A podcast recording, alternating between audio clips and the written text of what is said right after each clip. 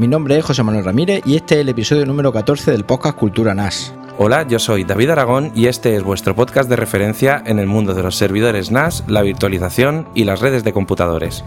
En esta ocasión David y yo hablaremos de cómo podemos añadir seguridad extra a nuestros servidores NAS realizando unos sencillos cambios y comprobaciones. ¿Nos acompañáis?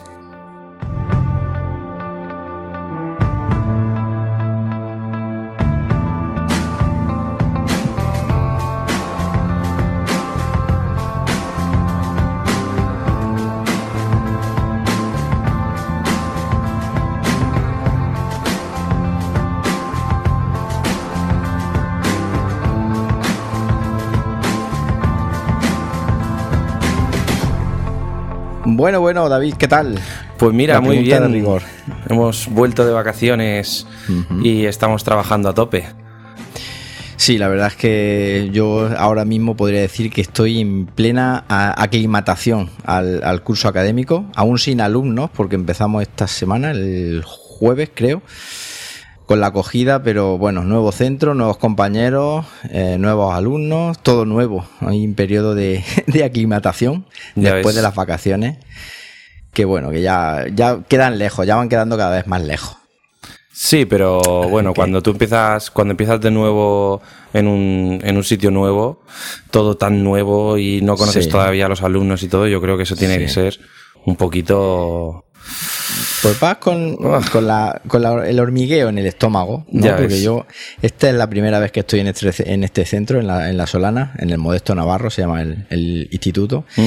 Y claro, yo cuando he estado, por ejemplo, ya estás tres años en un sitio, conoces gente, conoces las instalaciones, conoces el funcionamiento, y claro, aquí vas un poco eh, a ver qué pasa y a ver cuándo esto empiece y a ver cómo son los chicos y a ver cómo es la zona y, y bueno, pues poco a poco. Así que Y además, está según, según tengo entendido, estas vacaciones no has parado. ¿Qué te has ido, qué te has Estas ido por ahí de, vacaciones- de- de maqueo? No he estado parado, por supuesto. He estado en la Campus Mac. Creo que desde antes de la Campus... Desde, después grabamos, creo, ¿no? Te lo comenté. Sí, un Es poquito, que, pero... yo, es que yo creo que ya hablamos de la Campus Mac en su día, ahora que lo dices. Sí, pero creo que no, lo, que no había sido todavía. Estabas Sí. preparándolo. Estaba preparando, es posible. Pues sí, la verdad es que estuvo muy bien. eh, sobre todo la gente muy, muy, muy acogedora. eh, allí se juntan pues todos los grupos de usuarios más, concretamente andaluces, sobre todo, aunque también estuvo el grupo de usuarios más de, la Comunidad de Madrid, que digamos que es un poco el, eje de, la organización de la, de la Campus Mac. Y bueno, muy, muy contento, muy contento. Un taller de, de Synology un taller de, de mm, en temáticas diferentes. Un Synology orientado pues a temas multimedia y a temas de copia de seguridad. Y luego, pues, eh, de, con QNAP, pues, tratamos la virtualización, que es, digamos, el- la funcionalidad estrella.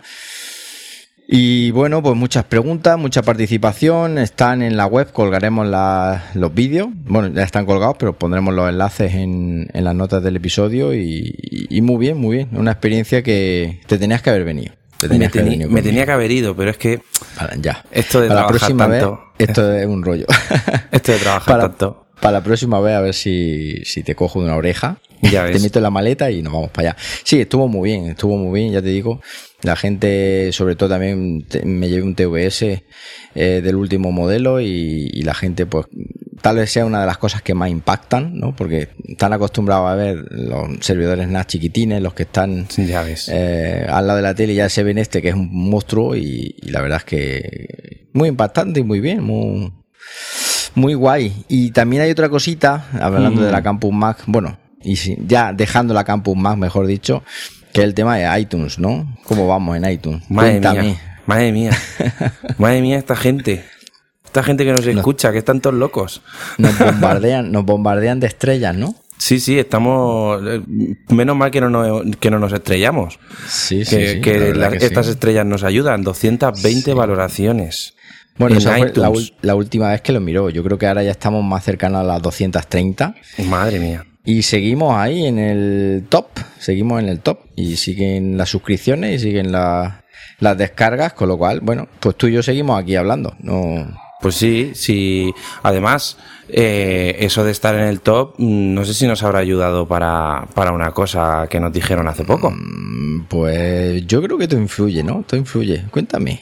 A ver, a mí un pajarito me dijo que nos habían nominado a Mejor Podcast Español del 2016 gracias a esta asociación ASEPOD.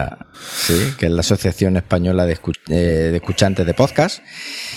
Y que estamos en la fase final, efectivamente. Somos uno de los 11 finalistas de, al mejor, nominados al mejor podcast de 2016. Y estos premios se entregan en las JPod, que se celebran a me- mediados de octubre en, en Málaga. Con lo cual, pues para nosotros es un, un orgullo, un orgullo muy grande estar entre, entre 11 que son, yo le he echado un ojo y bueno, son dos, son monstruos, monstruos auténticos. Ya ves. ¿Y qué, qué- qué tenemos que hacer? ¿O qué tienen, mejor dicho, nuestros fieles oyentes que ya son, creo que ya alcanzamos los 8.000 oyentes por, por episodio? Pues sí. ah, ¿Qué tienen lo- que hacer? Pues toda la gente que quiera que Cultura NAS se convierta en el mejor podcast español del 2016 tendrán que entrar a un link que hay en, en las notas del programa, un formulario, y simplemente poniendo su nombre, apellido, su número de carnet de identidad y seleccionando en la primera casilla Cultura NAS, pues nos darán un votito para, Que ayudará mucho, sí. para ayudarnos un montón.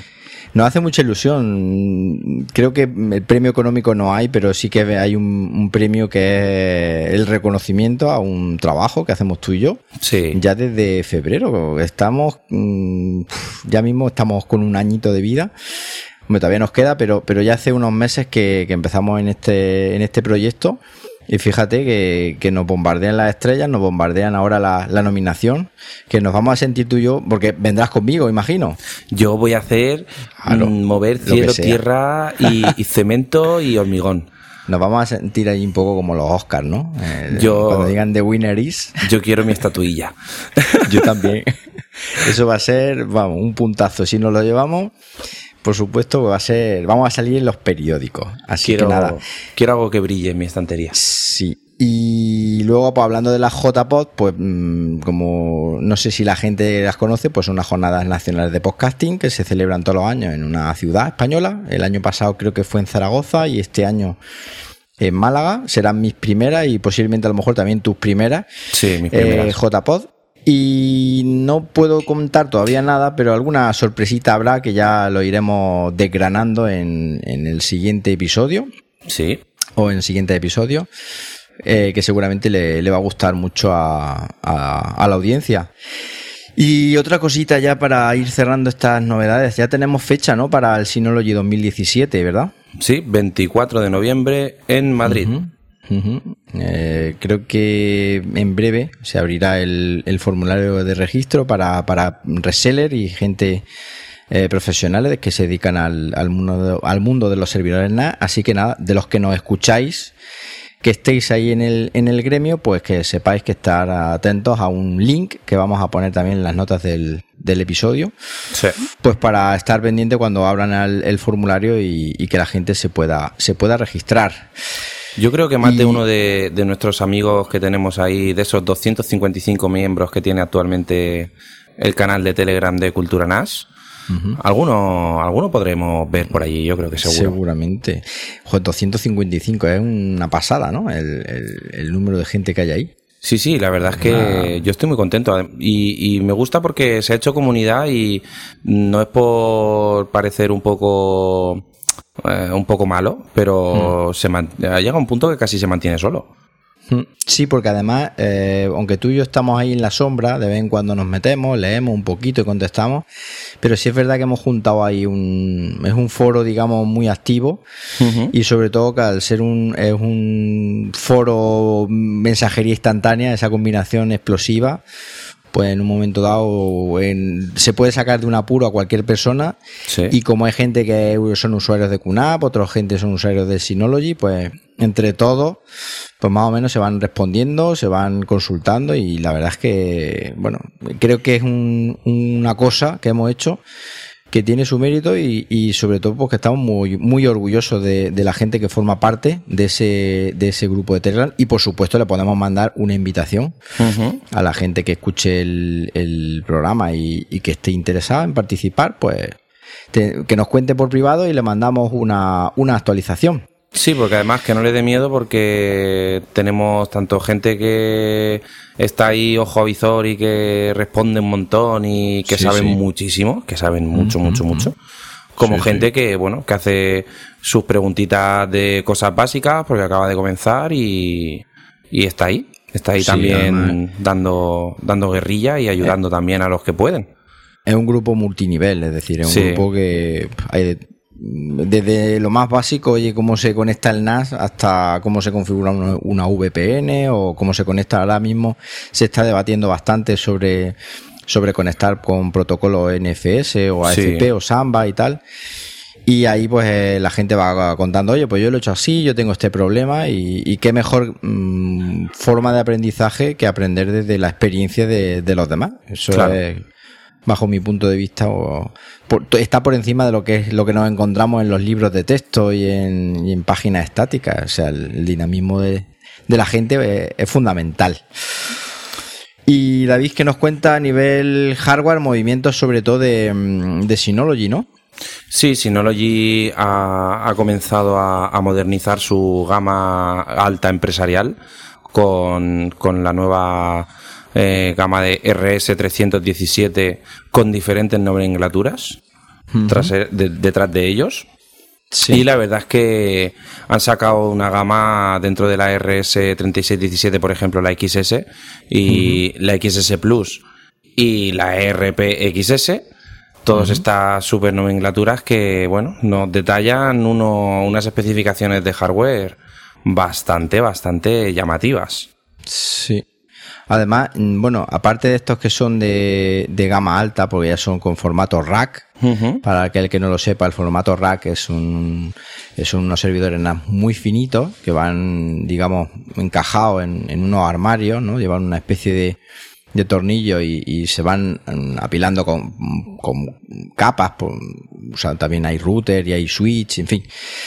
Y, son de gama alta, pero hay uno que es muy curioso, me sorprendió mucho, que es el RS816, ¿vale? Que es un, es un NAS eh, rack, pero es muy económico y tiene, tiene muy buena pinta. Un NAS de cuatro bahías y desconocía por completo que existían eh, un NAS que está disponible por un precio de 550 euros, que es un NAS que, bueno...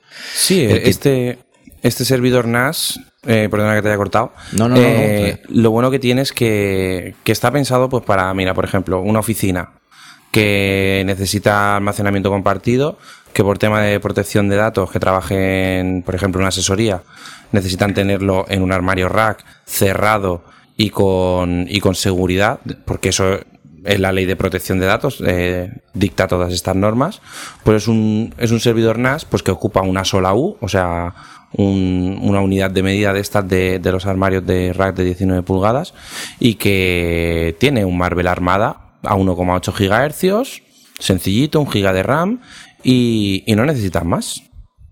Sí, sí, un doble núcleo.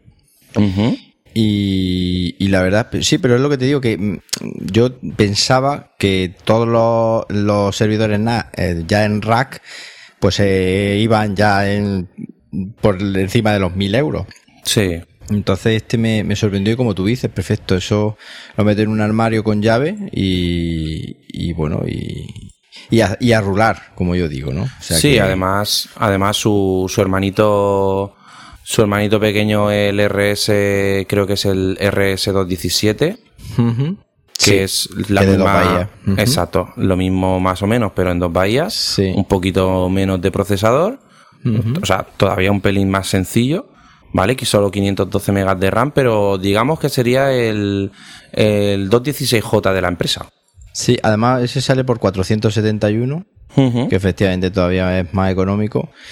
Y luego ya los otros se disparan de precio. Los otros estoy viendo aquí que uno es el, el 300, el 3617 RPXS son 3300 Y luego ya está el, R, el XS Plus que ya va, se va por los 4289. Pero esto ya son servidores NAS, estoy viendo, de 12 bahías, ¿no? Ya orientados a necesidades de almacenamiento bastante importantes. Sí, porque además ya no solo necesidades de almacenamiento, estos servidores NAS cuentan con incluso la posibilidad de tener eh, hasta 6 redes, o sea, 6 conexiones LAN de 10 gigabits eh, por lo tanto, estamos hablando de que son casi 5.000 megas por segundo en transferencia. Ojo, ojo nieve, como dices tú. Ojo nieve, sí. Y más de 550.000 IOPS, que son operaciones de entrada y salida por segundo. Una, barbaridad, sí. Sí, es un, disparate, son seis núcleos. seis, núcleos, pero de pata negra son de los buenos. sí, sí, esto ya es... Estos son los típicos para no ponerlos debajo de la tele. Correcto. Solemos decir. Además, vamos a dar un dato. Tú sabes que a mí me gusta investigar entre las características técnicas. Claro. Y, una cosa que, eh, que a mí me hace mucha gracia es estas cosas que casi nadie, que casi nadie lee. Pero eh, para que te hagas una idea, este NAS es capaz de eh, ejecutar hasta ¿cuántas máquinas eran? 70 Virtual DSMs. Joder. Sí, sí. Joder. Espectacular, ¿no? O sea, imagínate. Espectacular. Claro. Esto es una empresa. Cada departamento puede tener dos o tres NASes virtuales. Correcto. claro. Y es una pasada y todo ahí funcionando sin problema. Pero claro, con la, con la capacidad de potencia que tienen ese dispositivo, estamos hablando ya de 5.000, casi 5.000 euros sin, sin disco pues imagínate, ya es la, la creme de la creme de, de, Synology. Bueno, a ver si en el, en el Synology 2017 vemos a por ahí alguno en, en vivo. Te digo yo ya que, sí. seguro que estará. Sí. Y nada, y podemos de primera mano comprobar esa, esa belleza, porque además luego son, son servidores bonitos, podríamos decir, ¿no? A mí me gusta el diseño que les da Synology. Sí, a mí la verdad es que llamativo. este tipo de servidores rack, a mí por fuera están chulos, son bonitos, pero a mí lo que me gusta es lo de dentro. Sí, muy bien. Y luego ya, si quieres, pasamos, porque ya yo creo que ya no tenemos novedades, ¿no? En este caso, QNAP no hay ningún movimiento desde la última vez que grabamos. Sí, porque el 251, el 51A ya lo habíamos dicho. Antes de que saliera. Antes de que saliera, sí. El famoso NAS que se puede conectar al, USB del PC y usarlo como un, como un disco externo por USB. Y yo, y yo sé cosas, pero no puedo decirlas. No lo digas, no lo digas, sí. Porque además no, nos pueden despedir. la, dirección de, la dirección de Cultura NAS nos puede despedir. así que mejor, mejor callarnos. Esas me las callo. Esas te las callas. Y luego, tema software, pues actualizan QVideo para iOS, una actualización eh, menor y también una versión nueva de QTS, ¿no? Sí, la 422 que trae viene cargadita de, nuevos de nuevas aplicaciones en, modo beta con muchas funcionalidades nuevas. Entre ellas, pues un renovadísimo, como ya dijimos en anteriores programas, sistema de backup, eh, Virtual JBOD, mm, mejorado, un montón de cosas que, que bueno, que, le están le están dando un aporte de valor a, a Ya te lo conté, el tema de Backup, creo que te lo comenté un día. Sí. Eh, tenía, me di cuenta que tenía el procesador a, a, a un 89, un 90% de uso de CPU. Sí. Y, y, de hecho me llegó a reiniciar el servidor NAS y me reinició por lo menos un par de veces o tres, así en, en digamos, un mes, más o menos. Yo no sabía que, eso estaba pasando. Y yo no sé si es porque el Hybrid Backup eh, Sync este está en beta, pero yo tengo cuatro trabajos de sincronización, como ya comentamos en su día de cuando tú, ah, en el episodio que hablábamos de, nuestra organización. Y, y eso mm, creo que ya sé por qué. Y es que tenía mm, eh, esos, esas carpetas que sincronizaba. Tenía un ficherito en Mac eh, que es un un fichero raro, que es lo que hace que mm, puedas cambiar el icono visual del, del directorio. Tú puedes cambiar, que es una tontería, es decir, por defecto tiene el, en Mac, ves la carpeta y tú le puedes poner la imagen que quieres, ¿no? Pues esa imagen te la guarda en un ficherito que el, que el, esto lo cuento como anécdota por si a la gente le pasa, Correcto. que sepan lo que es. Eh, tiene como, es como una especie de imagen, pero no tiene ninguna extensión. De hecho, es un fichero que se llama icon y una interrogación, ¿vale? Ese sería el nombre del fichero, que es un fichero oculto.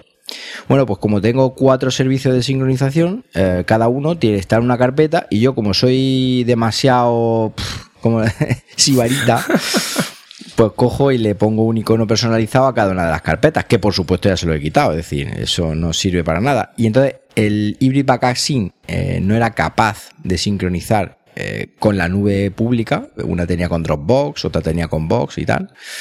Y yo creo que estaba todo el rato ahí intentando sincronizar, intentando sincronizar, hacía intentos cada muy poco tiempo y eso es lo que hace que la CPU eh, estaba pues muy contenta.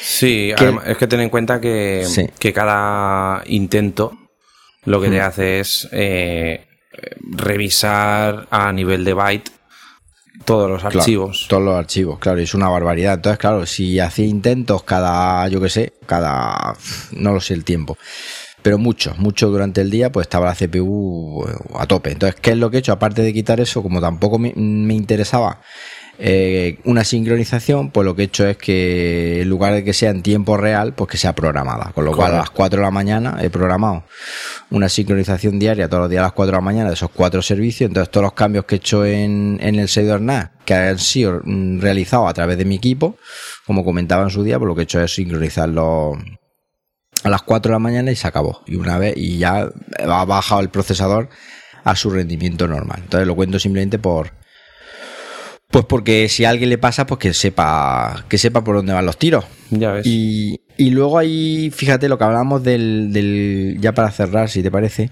lo que hablábamos de, mm, del grupo de Telegram. Eh, tú y yo hablamos en su día de, de VPN y hablamos de, de OpenVPN. De hecho, yo escribí un, un tutorial pero con alguna de las actualizaciones, no sé si de la aplicación del móvil o de la propia aplicación, o sea, el propio sistema operativo de, de QNAP, no me funcionaba. No me funcionaba el, el, el OpenVPN. Y gracias a Javi y a Francisco Javier Botella, de dos miembros del, del grupo de Telegram, pues consiguieron, consiguieron solucionarlo. ¿Y cómo es? Si te parece lo cuento. Claro pues nos vamos a ajuste en, en iOS, buscamos eh, la aplicación OpenVPN y hay una opción que está desactivada que se llama, voy a decirlo en mi inglés peculiar, Force AES-CBC eh, Zipper Suites y, y, está desactivado. Pues simplemente activando esa opción, el OpenVPN vuelve a funcionar uh, a las mil maravillas. Así que desde aquí muy agradecido para que luego veas que lo que hemos comentado de, hacer eh, comunidad nos ayuda a todos, a ti y a mí lo primero. Es una maravilla, es una maravilla. Yo la verdad es que estoy encantado. Bueno, David, pues ¿de qué vamos a hablar hoy en el, en el tema principal? De cerrar bien la puerta. De cerrar bien la puerta. Y echar el cerrojo, ¿no? Echar el cerrojo. echar el candado, la llave y, todo lo que, y, todo, lo que, tengamos a nuestra disposición. Sí, pues efectivamente vamos a ver cómo aumentar la seguridad en, los servidores NAS eh, con una serie de, recetas. Obviamente esto da para un largo episodio, pero bueno, simplemente vamos, a, hacer un resumen. Exacto, resumir un poquito y dar las ideas para que la gente ya sepa cómo investigar y sepa blindarse un poco. Así que si te parece, pues vamos a pasar al tema principal del episodio. Vamos a por ello. Hola a todos. Mi nombre es Borja Sandoval y soy informático de profesión y de vocación y creador del podcast Retromática, desde el que aquí os animo a, que sigáis. Eh, mi primer contacto con un NAS fue con un modelo de, de Link, del que he preferido olvidar el nombre, la verdad, porque bueno, pues el, tanto las prestaciones como, como el interfaz y, el manejo dejaban bastante que desear. Eh, pero fue el inicio para que me picara el virus del NAS Y bueno, poco después eh, compré un modelo de Synology, un DS214 SE, con dos discos Western Digital de 4 TB y del que estoy tremendamente satisfecho. Lo utilizo principalmente como eh, servidor de respaldo tanto para un HP eh, Microserver Gen 8, un pequeño servidor que tengo en casa, y un Mac Pro. Eh, realizando una sincronización diaria de archivos entre ambos equipos y el Synology. Eh, aunque he de decir que bueno, en los días de verano de más calor eh, lo utilizo como servidor de almacenamiento principal de la red, debido a que el servidor pues bueno, irradia más calor y bastante más ruido. Y bueno, pues el NAS en este aspecto es muy muy silencioso y es perfecto para estas situaciones. Por supuesto, durante el verano se convierte también en mi servidor multimedia principal para alimentar de contenidos a un Apple TV y a un Nexus Player y de servidor de descargas. Eh, y durante todo el año también eh, realiza funciones de servidor VPN eh, para conectarme a mi red desde fuera de casa, tanto con VPN como L2TP, y como servidor de descargas, que es también muy, muy, muy, muy útil. Poned un NAS en vuestra vida y de verdad no os arrepentiréis. Y muchas gracias a Cultura NAS por su magnífico podcast y por darme esta oportunidad. Un saludo y hasta pronto. Bueno, bueno, pues ya estamos de vuelta y en esta sección pues vamos a comentar, como te comentaba, valga la redundancia, pues cómo aumentar la seguridad en un, en un servidor NAS y qué es lo que tenemos que hacer pues para, para evitar los diversos tipos de ataques que, que si te parece pues comentamos un poquito, ¿no? Yo tenemos en el guion un, par de ellos que son los más eh, significativos, ¿no? Sí que son el Ransomware y el DDoS. Pues, ¿qué contamos? Venga. Pues mira, este Ransomware. sí, en tu inglés como el mío. Estudiamos además inglés en el mismo, en el mismo sitio, creo. Yo, yo estudié, yo estudié inglés en, en, los juegos online. Ahí estudié inglés. Ay, ay, que por cierto, ayer, ayer hablé muchísimo, muchísimo en inglés, pero eso es otro, eso es otro tema. Eso es otro tema, muy bien. Eh, este tipo de, de, ataque, ¿vale? Que afecta a los ficheros y, y a los archivos, que se propaga normalmente pues a través de, algún email que reabrimos de dudosa procedencia, con, que vienen con, con este tipo de, de virus, eh, el conocido CryptoLocker o el Torrent Locker o el CryptoWall. Sí, sí, sí. de hecho, el, Torrent es un coladero de, este tipo de virus. Sí, eh, para, mm. ahí, tenemos, por ejemplo, muchas cosas de, de las que hablar. Pero, pero bueno, este tipo de este tipo de ataques, ¿vale? Normalmente no son a nuestro servidor NAS. Este tipo de ataques normalmente son a nuestros equipos, a nuestros ordenadores, sobre todo eh, los que tenemos el, el popularizado Windows. Eh, pues es un tipo de ataque malicioso de por software, pues que nos afecta a todos nuestros ficheros que tengamos en el equipo y todo lo que sea accesible a través de la red. Y para eso gracias a un, a un servidor, pues nos podemos proteger de diferentes formas. ¿Cómo, ¿Cómo crees tú que nos podemos proteger de esto? Pues mira, nos podemos proteger de un, de un, montón de formas que vamos a comentar aquí. De hecho, incluso tanto Synology como QNAP tienen sendas páginas hablándote de mm, de, esta, de estas protecciones. Y en realidad lo que hemos comentado, no sé si lo has comentado, es que el, tema es que con el ransomware o ransomware lo que te hace es que te cifran tu archivo, es decir, te lo, te lo encriptan o te lo cifran, mejor dicho. Y luego te piden pasta por, por, digamos, por descifrarlo. Entonces, mm, hay que tener mucho cuidado, mucho cuidado, porque incluso si tú tienes sincronización de esos ficheros de tu NAS con las nubes públicas. Una vez que te encripten los, o que te cifren los ficheritos que tienes en tu servidor NAS, en cuanto se sincronizan con las nubes públicas, pues obviamente también van a ir cifrados. Claro.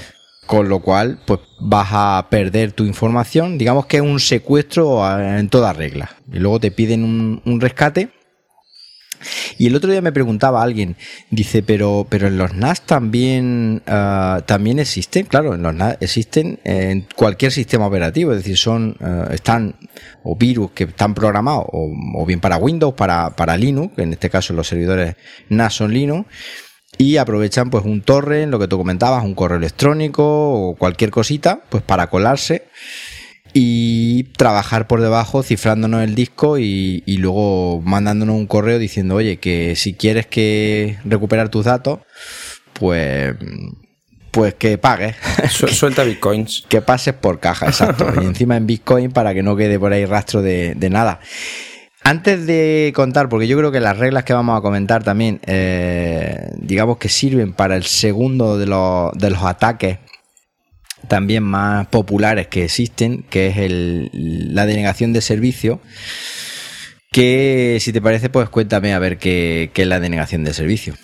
Pues los ataques 2 o D2, DOS, ¿vale? DDoS, DDoS que en castellano es ataque de, denegación de servicios, pues lo que hacen es eh, sobrecargar la, la red de, de, la víctima, ¿vale?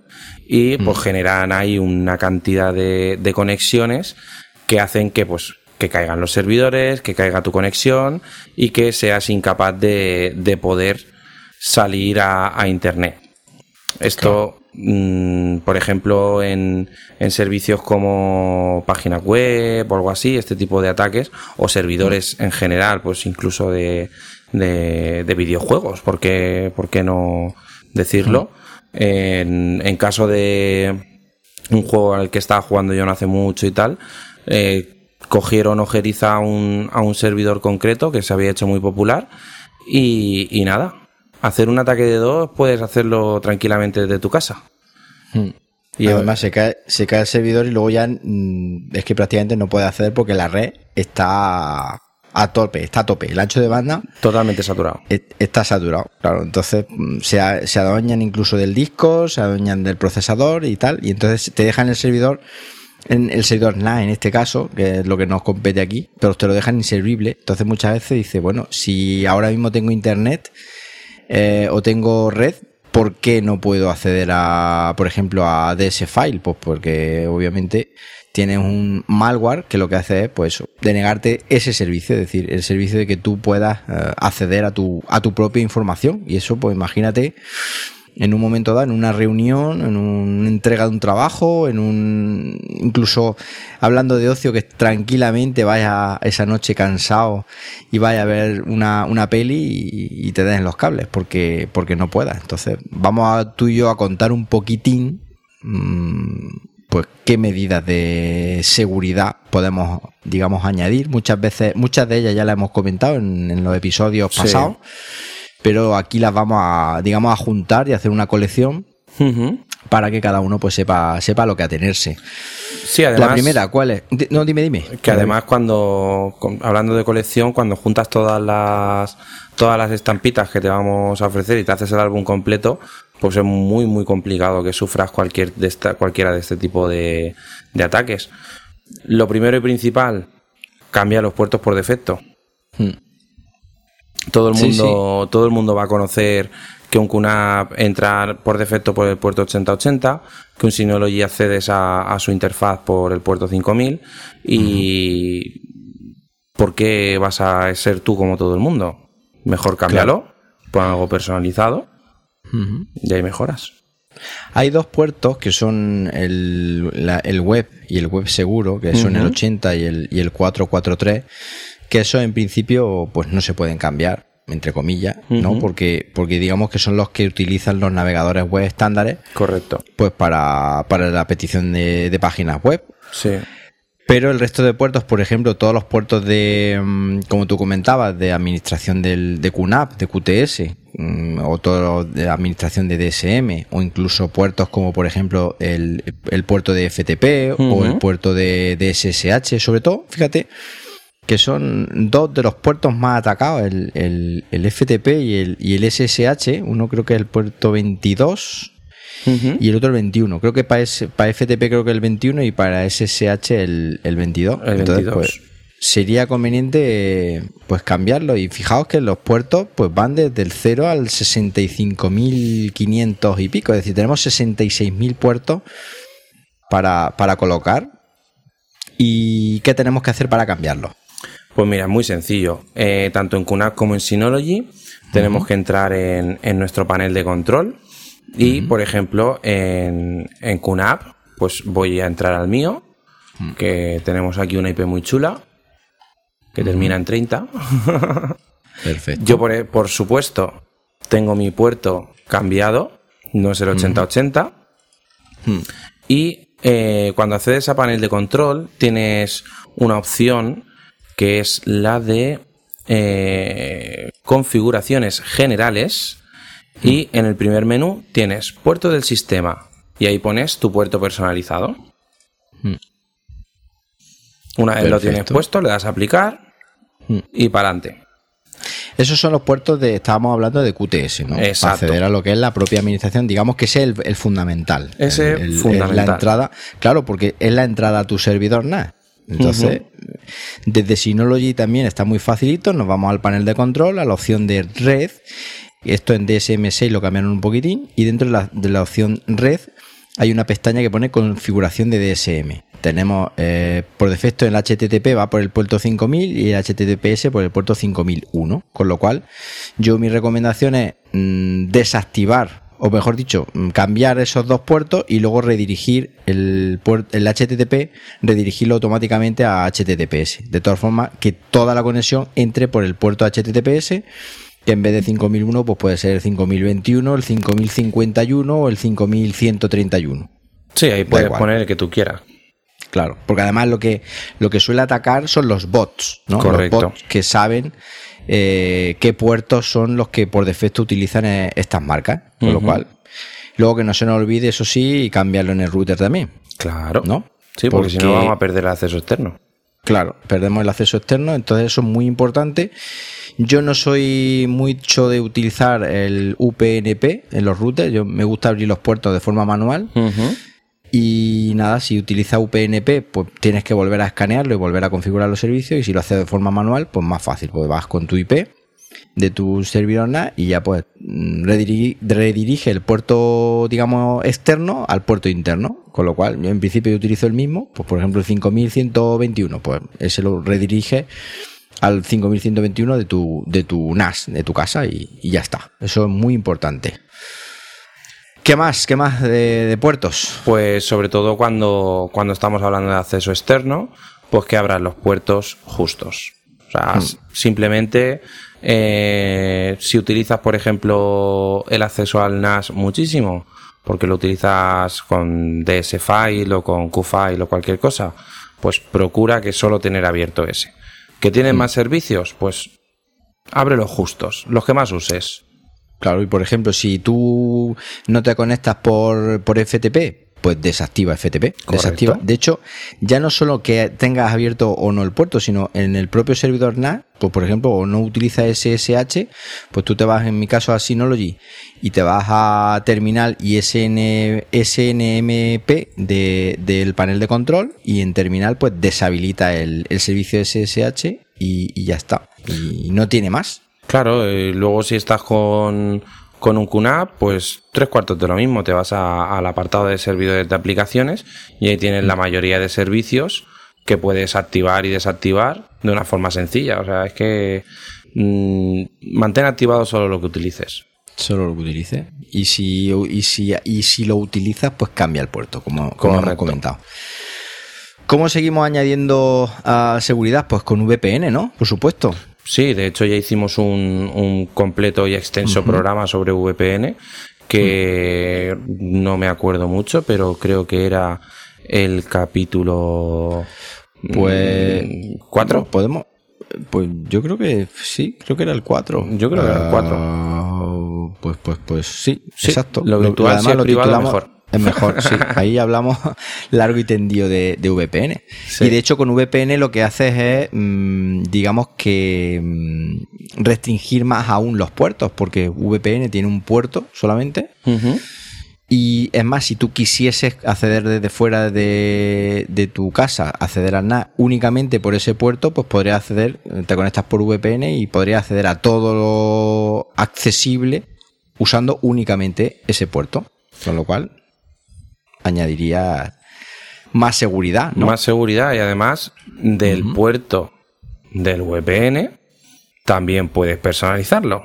Exacto, puedes cambiar el que viene por defecto y en realidad lo que estás haciendo es poniéndoselo mm, más difícil a, a, estos puts que automáticamente pues te van a ir, digamos, probando y probando y probando hasta que al final pues accedan, lamentablemente. Sí, porque además con el tema de con el tema de los bots, pues mm, también tenemos una cosa. ¿Qué es lo que utilizan los bots? Pues todas esas cosas por defecto. Mm. Entonces, si tienes el usuario admin por defecto, pues mejor que no lo utilices. O que lo cambies o que crees otro usuario para acceso externo que, que sea que tenga otro nombre. Sí, exacto. El tema del usuario administrador, creo que en QNAP no se puede cambiar. No, creo. No se puede. Ese fijo. Entonces ahí tendremos que luego hablar de, de temas de contraseñas, como más tarde lo haremos. Pero en, en Synology sí que se puede, se puede cambiar el usuario administrador, creo. Incluso deshabilitar incluso deshabilitar, con lo cual ya estás ganando un, si no lo va a usar, pues puede ganar en, en seguridad por, e, por, ese, por ese camino. Luego hay otra cosita muy desconocida, que a lo mejor esto ya, esta tarea requiere un pelín más de conocimiento, o sobre todo, más que conocimiento, eh, qué es lo que quieres hacer, que es el tema del firewall. Sí. El firewall, eh, o en inglés, o sea, en castellano cortafuegos, pues simplemente eh, por ejemplo, en Synology es muy sencillito. Está también en la, en la si quieres lo comentas ahora en QNAP, si lo tienes ahí a mano. El cortafuego se habilita en el panel de control e incluso puede habilitar notificaciones de, de cortafuegos para cuando una aplicación o un servicio intente acceder desde fuera, o sea, alguien intenta acceder desde fuera, mejor dicho, a, una aplicación o servicio y lo que va a hacer es crear reglas. Es muy sencillito porque, bueno, normalmente viene una, una regla por, por defecto y si tú editas las reglas, pues tú dentro de esa regla pues puedes decir, pues bueno, todo lo que me llegue por un puerto en la IP de origen tal, pues lo permito o, lo deniego. Entonces, pues eso también es una manera, digamos, de restringir con conocimiento de qué IP y qué puertos son los que los que no quiero que bajo ningún concepto vengan vengan desde fuera a, atacarme, porque imagínate que sean eh, IP y puertos que solamente voy a utilizar eh, de manera local, con lo cual mm, puedo denegar eh, que nadie acceda a los servicios o a las aplicaciones incluso, no solo puertos, pues que nadie acceda desde, desde fuera si, si, no quiero, ¿no? Y en QNAP pues es algo mm, similar, ¿no? Sí, en QNAP tienes el, el tema de, del nivel de seguridad. Puedes permitir, no se llama firewall, ¿vale? Pero está en panel de control, seguridad y puedes eh, denegar o permitir las conexiones de, de una lista. Entonces, por mm. ejemplo, si tú solo, imagínate, eh, yo solo accedo a mi NAS desde la oficina y no accedo desde ningún sitio más. Pues mm. solo podrías poner, solo permitir las conexiones de, de, la lista poniendo la IP o el dominio Y, y, accederías simplemente desde, desde la oficina. O mm. podrías crear unas, unas reglas de, negación para ciertas IPs o para ciertos rangos de IPs. Que si te metes en, en internet y buscas, por ejemplo, rangos de IPs de Japón o de, o, de, Asia, que también, sí, o rangos de IP de Asia, pues te los dicen cuáles son los rangos, porque eso es una cosa que está asignada por, por, países. Por países. Entonces, tú puedes denegar a todo un país el acceso a tu servidor NAS. Hmm. Hombre, algún ruso puede ser que le fastidie, ¿no? Que, que acceda, el no poder acceder a tu, a tu servidor NAS. No, bueno, es broma, pero sí es verdad que, se pueden... Esto es una cosa que nadie hace, o, no sé si no lo hacen por desconocimiento, pero bueno, nosotros lo contamos que sí que se puede. Sí. Eh, y es súper útil eh, y estamos añadiendo, como digo, si mm, esta lista la, completáis, eh, digamos, paso a paso, todo lo que vamos a hablar tú y yo esta noche, lo completáis, al final prácticamente haces tú solamente, es decir, es prácticamente imposible que nadie eh, imposible siempre entre comillas, ¿no? Porque en informática imposible no es nada, pero es muy, muy, muy complicado. Y salvo que tengas una información de la NASA y guardada en tu servidor NAS, no creo que nadie tenga tanto interés como para intentar hackearte eh, y saltarte toda esta seguridad que, estamos añadiendo. Sí. ¿Qué más? Pues tema de la verificación en dos pasos. La verificación en dos pasos para mí es una de las cosas, de hecho incluso podríamos haber empezado por aquí, Sí. porque para mí es una de las cosas más, Un más importantes eh, y que yo eh, sinceramente tengo activado en, en los dos servidores. ¿no? Explícame un poquito qué es la verificación en dos pasos para que la gente se ubique. Pues la verificación en dos pasos es un proceso que a mí, sinceramente, me, me sorprende bastante porque se, para todo, ahora mismo se utiliza una aplicación, en el caso, por ejemplo, de los móviles, que es lo que nos va a ayudar a poder hacer esta verificación en dos pasos. Eh, tú simplemente entras en tu servidor NAS. Este sería el proceso de, de hacer login, ¿vale? Entras en el servidor NAS, pones tu usuario y contraseña, perfecto, y de repente te dice que necesita una clave de, de autentificación. Esa clave la tienes tú en, en una aplicación, en tu móvil, que se llama en este caso Authenticator, ¿vale? O Google Authenticator, y lo que te da es un código que va cambiando eh, cada 30 segundos. ¿Qué pasa? Que el único que puede hacerlo eres tú con tu móvil o con tu smartwatch. También puedes hacerlo con tu smartwatch.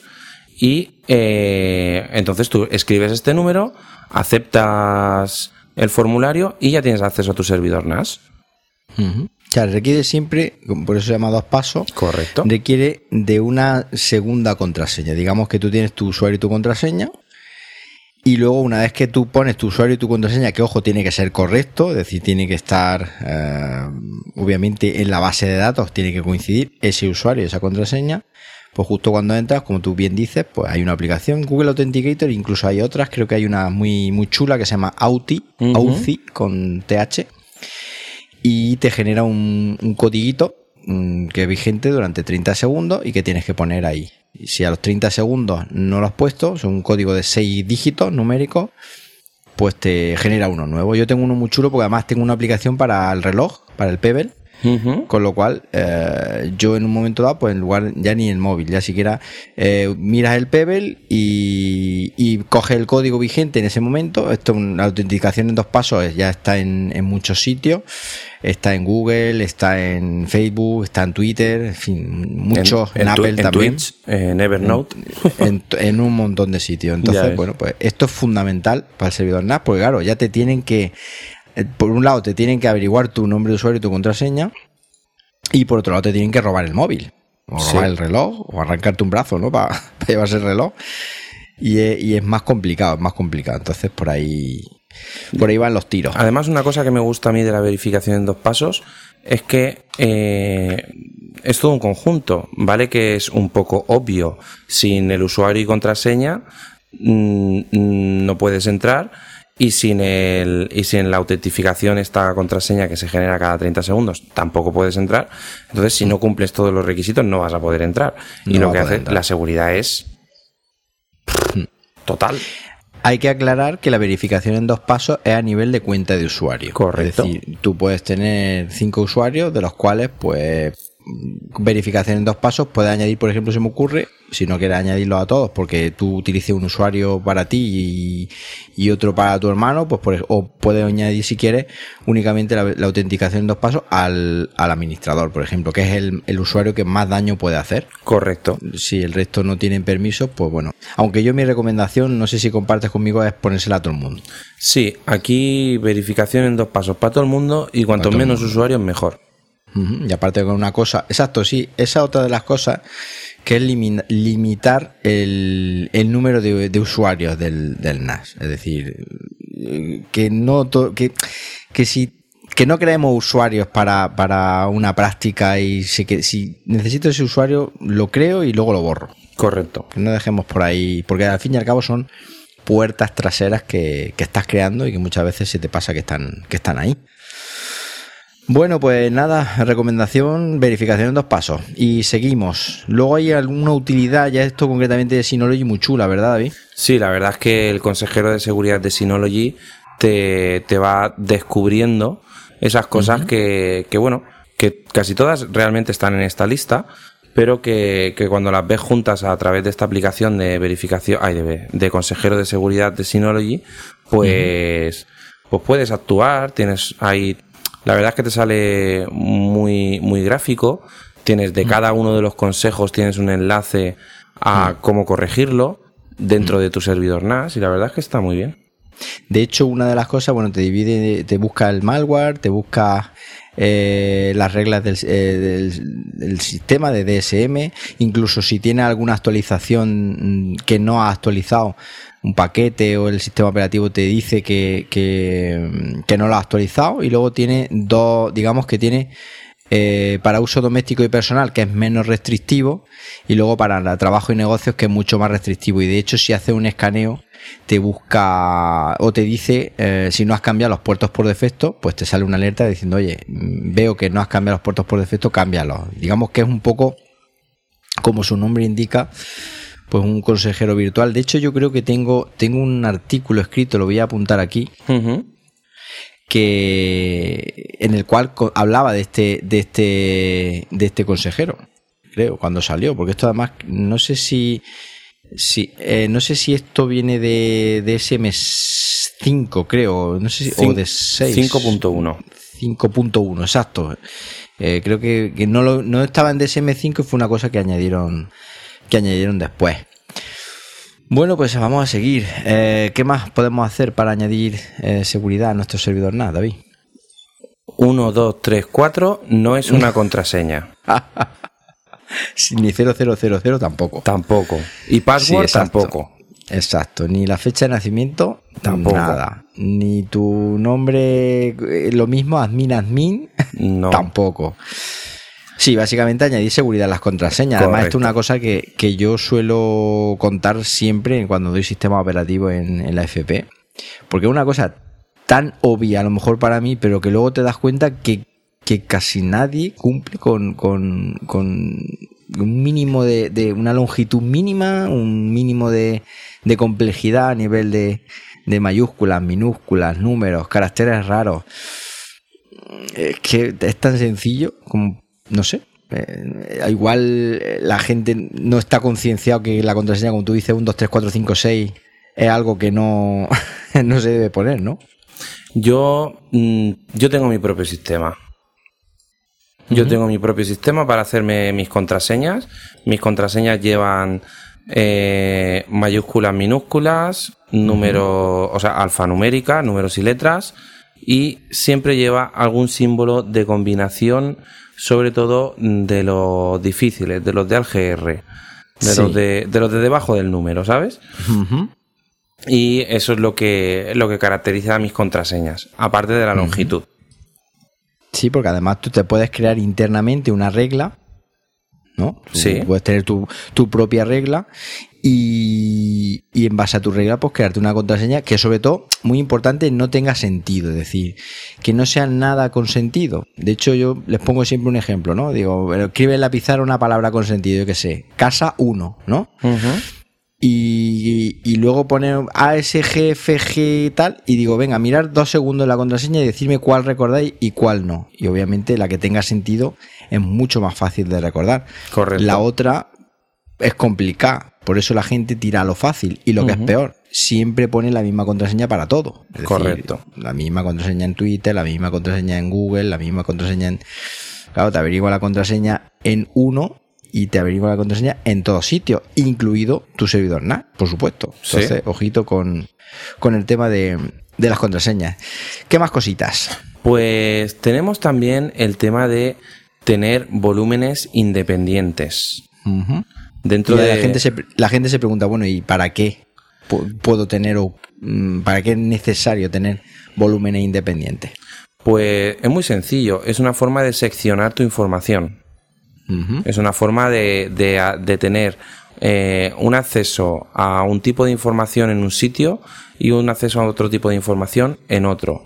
O tener un tipo de seguridad en un, en un volumen, por ejemplo, tener un volumen simple sin ninguna seguridad, o tener un RAID 1 o un RAID 5 y todo dentro de un mismo servidor NAS. De hecho, incluso creo que fue una de las preguntas que nos comentaban, alguien que tenía un RAID 5 y luego tenía un volumen solito. Sí. Y de RAID, del volumen RAID 5 hacía copia de seguridad sobre el volumen solito, creo que era, y la cifraba y en fin. Correcto. Es una forma digamos, de, como tú dices, la información importante, a lo mejor, pues separarla en, en un volumen aparte y luego en el volumen, digamos, menos importante, pues tener las películas y las series, si es que utilizas tu servidor NAS para multimedia, que eso, bueno, si, si alguien accede, pues ven tus películas, ¿no? Sí. Y ya está. Eh, realmente no van a ver nada que no hayan podido ver ya. Exacto.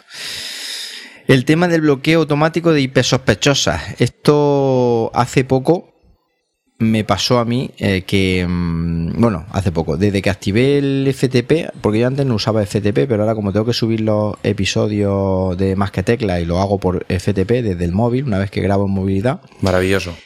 Que es fantástico. Pues ahora recibo ataques eh, y de hecho lo detecta el servidor NAS, en este caso de QNAP, detecta el ataque y te dice la IP no sé cuánto ha sido bloqueado, porque eso es una de las cosas que es lo que, lo que comentamos ahora, es decir, que se bloqueen, de hecho, se puede bloquear creo por un periodo de tiempo, cuando una misma IP hace, por ejemplo, intenta acceder vía FTP, varias, creo que son cinco, hasta cinco intentos, creo que, como lo tengo yo configurado, no recuerdo ahora mismo. Mm, sí, por FTP tengo, está en, en QNAP, está en la ficha, en la pestaña en panel de control seguridad, protección de acceso a la red, y yo lo tengo que eh, si tras un minuto eh, intenta, o mejor dicho, si en un minuto intenta mm, cinco veces acceder eh, vía FTP, pues la IP se bloquea durante cinco minutos, ¿vale? Incluso la puedes bloquear para siempre, si quieres y eso pues me lo estoy pensando, no sé, ¿tú cómo tú lo tienes configurado? Yo lo tengo para siempre. Tú lo tienes para siempre, en realidad, claro, eso de hecho incluso lo voy a cambiar ahora mismo.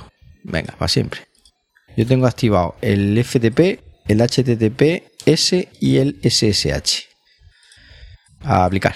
Sí, porque además, si una IP intenta en un minuto cinco veces, pues la verdad es que es algo muy sospechoso, ¿no? Yo no yo no soy, con lo cual, eh, si se bloquea para siempre, pues mejor que mejor, así ya no, vuelve a, intentarlo.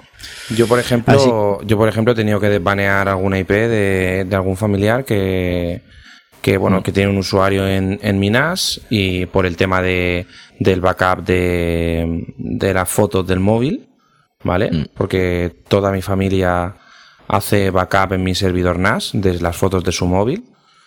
Hmm. ¿Por qué? Pues porque si no, cuando pierden las fotos, al primero que buscan es a mí. Claro, normal. Recupérame las fotos.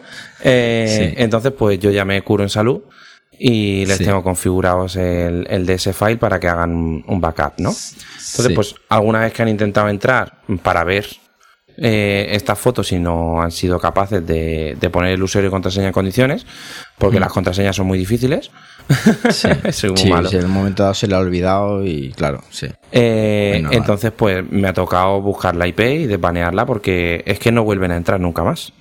Claro. Pues yo lo tenía cada cinco minutos y de hecho por FTP es por donde más ataques recibo porque además que te muestra un mensajito, ¿no? Te dice la IP fulana en, la zona de notificaciones, arriba a la derecha, que hay una I en, en QNAP, en, si no lo lleves parecido. Te muestra pues la IP tal, ha intentado acceder en un minuto cinco veces sin éxito. Y estos son los famosos bots que intentan ahí, bueno, pues intentan, como saben el puerto, yo no lo tengo cambiado por, dicen que en casa del herrero cuchara de palo, me falta cambiar el puerto. Ahí está. Eh, pues como saben, pues intentan, intentan darle caña e intentan acceder por ahí. Bueno, pues, ¿qué más? ¿Qué más? Eh, si tenemos un WordPress. Pues si tienes un WordPress, lo ideal es que lo tengas actualizado a la última versión, porque al igual que el tema de los puertos, eh, es una aplicación muy conocida por todos, con, con, un uso muy, muy, muy, muy, y podemos añadir un muy extenso. Y, y, claro, pues, ¿qué pasa? Que todo lo popular, todo lo que se utiliza mucho, es objetivo de ataques. Entonces, pues si tenemos una versión de WordPress, si ahora va por la 5.3, creo que va, y tenemos hmm. una... La 4, la 4.4. 4.4, sí, me, me, he confundido con otra versión de algo, seguro. Eh, pues si tenemos una versión 3, por poner un ejemplo, pues seguramente esa versión tenga bugs, tenga agujeros de seguridad, tenga eh, cosas de PHP que no están actualizadas y tal. Y entonces, pues actualizar esta versión de, WordPress. Porque además eh, es un coladero, es decir, WordPress mm, no solo te, te tumban el WordPress, sino que te pueden acceder al NAS y, al sistema de, archivos y te pueden te la pueden liar parda. Así que mucho cuidado con, eso, porque aparte yo sé que a día de hoy eh, se está popularizando mucho el, instalar un WordPress en, el, en el NAS. Y sobre todo también, pues plugin, no instalemos cualquier plugin. Eh, instalar lo menos posible, que estén actualizados y sobre todo pues que sean de un desarrollador más o menos conocido, que tengan una valoración de 5 estrellas casi y que sobre todo tenga muchísimas instalaciones, que además cuando va a instalarlo te lo, te lo dice, pues está, este plugin está instalado en más de un millón de equipos. Pues bueno, es, ya te da una idea de que puede ser más o menos, más o menos bueno. Sí, y sobre todo ya en, ese tema, algo que, que, tú busques información y que veas que la mm. gente habla de ello y, que, y que tiene un soporte ya no solo del, del programador o del desarrollador, sino de, un soporte de comunidad. Que, haya gente que hable de él, que te expliquen cómo configurarlo, que te expliquen lo que hace y, puedas, bueno, tener ahí un apoyo en ese, en ese plugin. ¿Qué más cositas? Pues el tema de la conexión, lo que te comenté hace unos minutos, habilitar la conexión HTTPS, es decir, que todo vaya usando protocolo seguro. Correcto. Eso es una opción y de hecho yo lo tengo redirigido, como te comentaba anteriormente, de forma que cuando eh, pongo la web o pongo cualquier eh, página del, servidor NAS, tanto de administración como, como de cualquier otra cosa, automáticamente, pum, sea un Moodle, sea, sea lo que sea, pues del HTTP te va a redirigir al, HTTPS y entonces pues la conexión va a ir cifrada y añades un puntito más de, seguridad, ¿no? Sí, porque no te van a poder estudiar los paquetes de, transferencia y no van a poder sacar ningún texto, ni ninguna, ningún usuario, ninguna contraseña, ninguna cosa. Claro, y sobre todo si te intentan hacer un ataque man in the middle, este que emula un acceso wifi o un acceso a internet y, tu conexión, tú vas sin querer, te conectas a esa wifi y en realidad está pasando no por un router, sino está pasando por un equipo que tiene un programa ahí eh, bicheando, como yo digo, lo que pasa por el tubito. Pues si no va cifrado, pues obviamente si va una contraseña, pues es curioso porque al final eh, todas las web, eh, todas las páginas de periódicos, las páginas de redes sociales y tal, iban antiguamente, y cuando digo antiguamente estoy diciendo a lo mejor hace un par de años o tres, como mucho, pues iban por HTTP y, o tenían acceso por los dos lados, es decir, por HTTP y por HTTPS. Y eso es un error a día de hoy, un error garrafal. Es decir, yo no, no habilite el HTTP y el HTTPS, es decir, eh, redirige, redirige a todo al HTTPS. Ese es el, consejo que, desde aquí le damos, ¿no? Sí, eh, eh, la verdad es que es bastante importante porque, mm. sobre todo si vas a hacer algún tipo de acceso a tus datos y todo esto, pues lo que ya mm. hemos dicho, las contraseñas y los usuarios pues, se pueden quedar ahí al desnudo. ¿Qué más? Pues habilitar el FTP seguro, el FTPS. Yo esto es una cosa que no he hecho, yo no sé si lo tienes tú hecho. Yo es que no uso el FTP.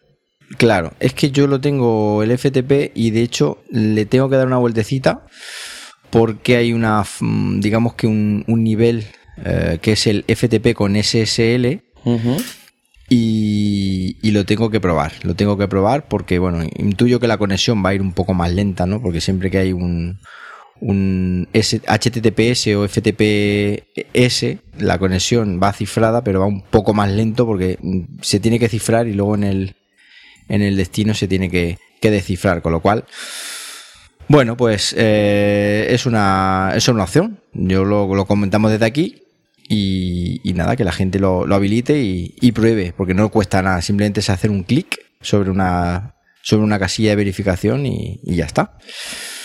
¿Qué más, David? Ya vamos, vamos cerrando el tema. ¿Qué, más hacemos? Pues si, vas a acceder a tu servidor NAS, pues desde algún acceso público, en un ordenador ajeno, cualquier cosa de estas, pues utiliza un modo de incógnito en el navegador, porque, eh, o, estas características de exploración como, para acceder como invitado, ¿vale? A los servidores NAS, pues para cuando estás accediendo de un ordenador público que no, que no se quede ningún rastro de tu conexión. Claro. Importante, sí. De, evitar, sobre todo, por pues eso. En modo incógnito, normalmente no dejas cookies, no dejas nada, no dejas rastro. y, y, todo queda por ahí, digamos, muy. Pasas de puntillas por ese, por ese equipo. Y luego pues, usar también el, usuario invitado del, Synology, por ejemplo. Si tiene un Synology, puede utilizar con el, usuario invitado en un momento dado. En fin, eso ya en combinación con el resto de cositas que hemos contado hoy, pues ya en función de cómo tú tengas la seguridad y cómo tú te lo hayas guisado y te lo hayas comido, pues, pues ya lo, lo haces de una forma o, o lo haces de otra. Y yo no sé si conoces Latch. ¿Conoces Latch? Estaba buscando. Bueno, pues Latch, eh, esta es la última, la última cosa que nosotros, que David y yo, eh, ya tenemos o tenemos para, este episodio, es decir, de, para blindarnos ya del todo. Pero por supuesto, si alguna, alguno de vosotros tiene alguna otra cosa más, pues nos lo cuenta y decir, oye, que se va a pasar a comentar esto, o por qué no lo hacéis así también, por qué no añadís un y nosotros pues, el próximo episodio, cuando demos en la introducción, lo, decimos sin, sin problema. Bueno, pues Latch es una aplicación que creo que está desarrollada por, el, por Telefónica. Creo que tiene eh, versiones para iOS y para Android. Y es una aplicación muy chula porque tú mm, buscas servicios compatibles. Yo de momento conozco que se puede hacer con WordPress. Te instalas un plugin de WordPress, hablando de plugins, y puedes, eh, digamos, desbloquear o bloquear el, el, servidor WordPress con esta, con esta aplicación y de forma segura. Eh, creo que utilizan una especie de tokens y una historia. Y creo que Frank Linan, que es un, un oyente nuestro, que de aquí le, hablamos, le mandamos un saludo, no sé si lo conoce, del podcast Batería 2%. Sí. Pues este hombre nos la comentó en su día y él creo que la está utilizando con, con WordPress. Y la verdad es que, que muy bien. Esta aplicación, eh, yo creo que de momento se puede instalar con WordPress y algunos otros servicios que yo no utilizo. Pero incluso para servicios de banca y tal, creo que también se puede enlazar y, está muy chula. Y es una forma más eh, similar o muy similar a lo que es la autenticación en, dos pasos, ¿no? Porque ya necesita una aplicación extra pues para poder eh, bloquear y desbloquear ese, ese acceso al, a la administración de WordPress en este, en este caso. Ya ves. Así que te recomiendo que la pruebes. Sí, sí, he estado. mientras... Además tiene, creo que aplicación para Android, creo. Sí, tiene aplicación para Android y he estado viendo aquí. Y está muy chula. Incluso ofrecen servicio para que otras empresas tienen plugins y, y, plataformas de desarrollo, una API, para que puedas integrar tus servicios. Sí. Y oye, eh, hay un montón de cosas, ¿eh? Sí, está muy interesante. ¿eh? Eso da por un ratito de entretenimiento y, ya está. Bueno, pues por mi parte, por mi parte de si quieres pasamos a las preguntas de los oyentes. Yo por mi parte creo que ya hemos dado unos cuantos uh, consejos, ¿no? Sí, yo creo que si, si, si se cogen esta lista y la siguen mm. de arriba abajo, que yo mm. prácticamente el 90% de los puntos los cumplo, mm. eh, pueden estar bastante más tranquilos. Y oye, es que este programa lo pensamos porque cada vez son más cosas lo que de las más cosas importantes. Yo en mi caso, muchas veces el otro día pensando, digo, joder, tengo un montón de información ahí que por supuesto no me gustaría que cayera en, en manos ajenas. Sí. no me gustaría verme perjudicado porque alguien... Son muchas cosas de la escuela, exámenes, mm, documentos personales, un montón de, de información y, desde aquí creo que el dedicarle un, programa es fundamental. Yo lo veo fundamental porque a mí tres cuartos de lo mismo. Yo tengo ahí en el NAS, tengo pues, pues tengo mis contratos, tengo tengo todos mis documentos, pues como que no, le interesan a nadie realmente, ¿no? Pero mis facturas, mis contratos, eh, todos mis temas de, fotografía profesional, tengo fotos de otras personas que, que, bueno, que, les he hecho un trabajo y que están ahí, ¿no? Y, son cosas privadas que ya no son solo mías, que son de, de otras personas. Y que cuando ya no se trata de un disco duro USB, sino que ya es un, un disco, entre comillas, conectado a una red, pues, pues ya está. Todo esto hay que, hay que tenerlo muy, muy presente.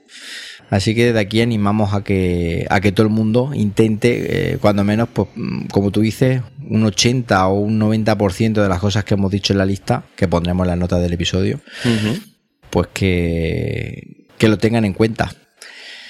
Y nada, si quieres pasamos a las preguntas de oyentes, si te parece. Vamos a ver qué nos cuentan nuestros amigos. Pues venga, vamos a ello. Estáis escuchando Cultura NAS con José Manuel Ramírez y David Aragón.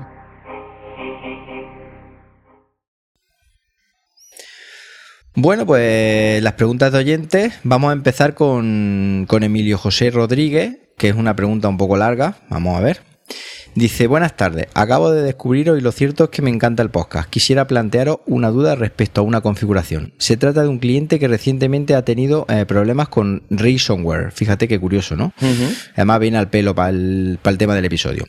La instalación que tengo pensada es la siguiente. NAS eh, Synology DS215J con dos discos de 3 teras cada uno Inicialmente pensé montarlo con un RAID para tener un espejo del volumen 1 al volumen 2, pero lo descarté eh, siguiendo un consejo planteado en, Cloudea, que no sé si conocerá esa empresa, que justo trabaja, eh, trataba sobre prevención de ransomware por lo que pasé a montar el volumen 1 con acceso y permiso de lectura y escritura en función de las carpetas creadas a cada usuario y el volumen 2 que realiza copias de seguridad eh, programadas con hiper backup de cada una de esas carpetas al cual solo yo tenía acceso. Aquí es donde hemos visto antes lo del tema de, volúmenes independientes.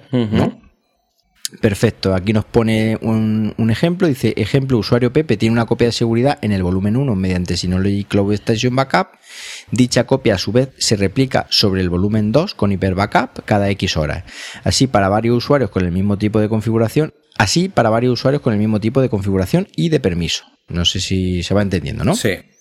Bien.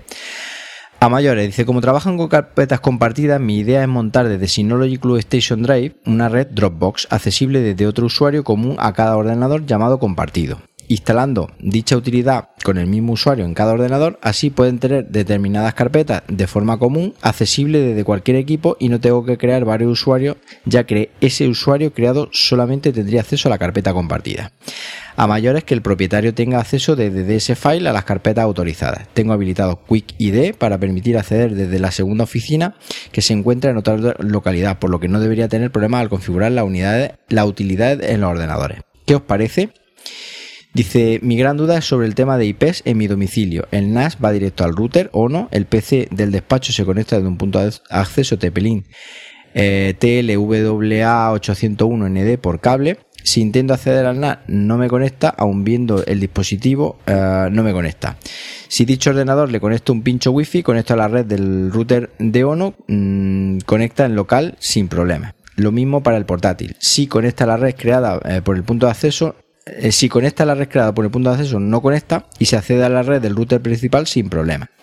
La empresa donde se va a realizar la instalación funciona con dos IPs por equipo, ya que tiene la principal para navegar por internet y otra que se usa para conectar a un servidor externo desde un centralizador o algo de eso. ¿Qué debería revisar para asegurarme el poder conectar y que no suceda eh, lo mismo que en mi domicilio? Un saludo y gracias. Podata, después de esta chaqueta entendería que cerré el podcast indefinidamente. Eso me hizo mucha gracia. Eh, no, no vamos a cerrar el podcast, tranquilo, y puedes, las preguntas podéis tenderos lo que os dé la gana. Es decir, mm, nosotros aquí estamos para intentar comprenderla e intentar dar una, solución. ¿Qué le decimos a este hombre respecto al tema de, de los usuarios? A ver, limitar el acceso a, única, a una única cuenta de usuario en todos los equipos. Esto puede ser una buena solución a corto plazo, aunque si mm. tiene muchos equipos a la vez debería tener alguno más. En este mm. caso, mi consejo concreto es que puede crear usuarios y si no se quiere liar con los permisos, que cree grupos de usuarios. Claro. Eso es un buen consejo. Sí.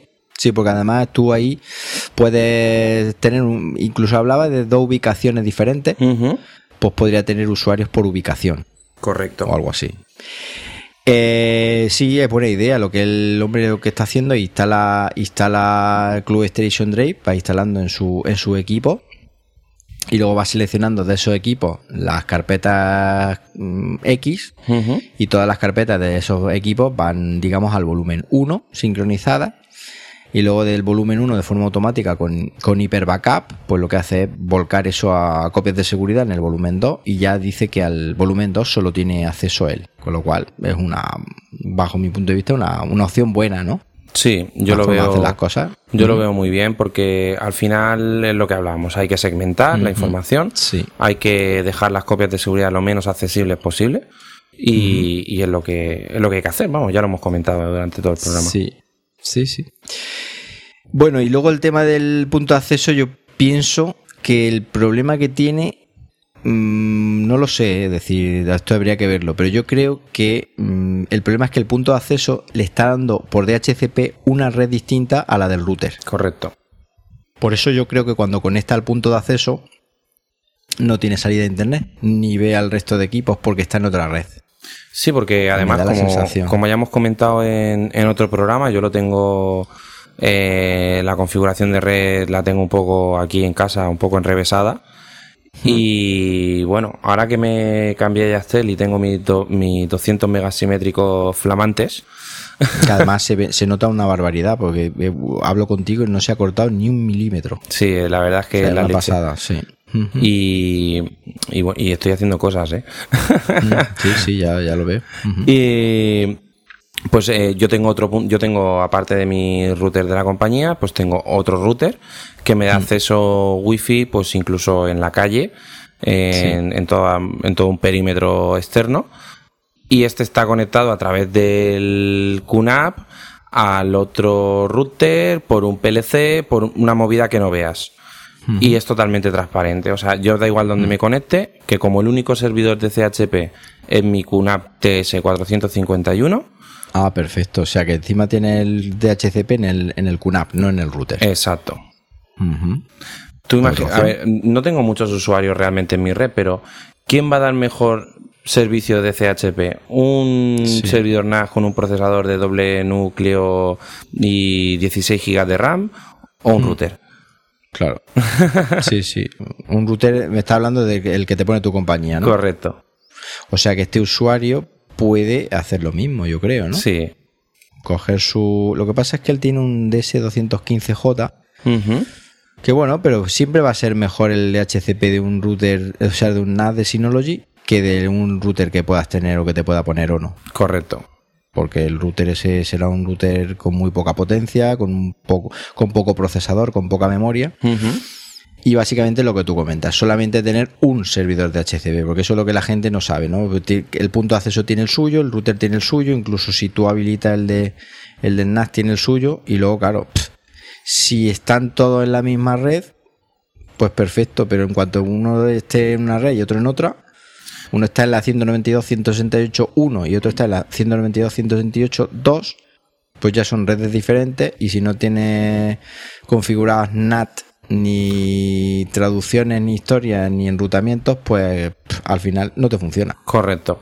De Así hecho, eh, la negociación, por ejemplo, de, del DCHP de cada uno de los equipos puede llegar a ser incluso tortuosa porque Claro. no saben a quién preguntarle cuando Claro. múltiples servidores de CHP en una misma red.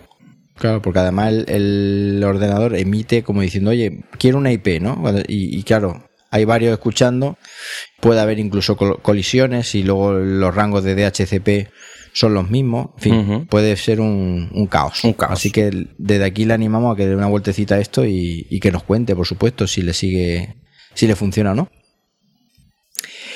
Bueno, pues vamos con Franklin. Franklin nos dice, tendría dos preguntas que haceros. Dice, ¿podría hacer un tutorial para que para instalar certificado en el Synology para evitar el candado rojo y que esté protegido candado verde?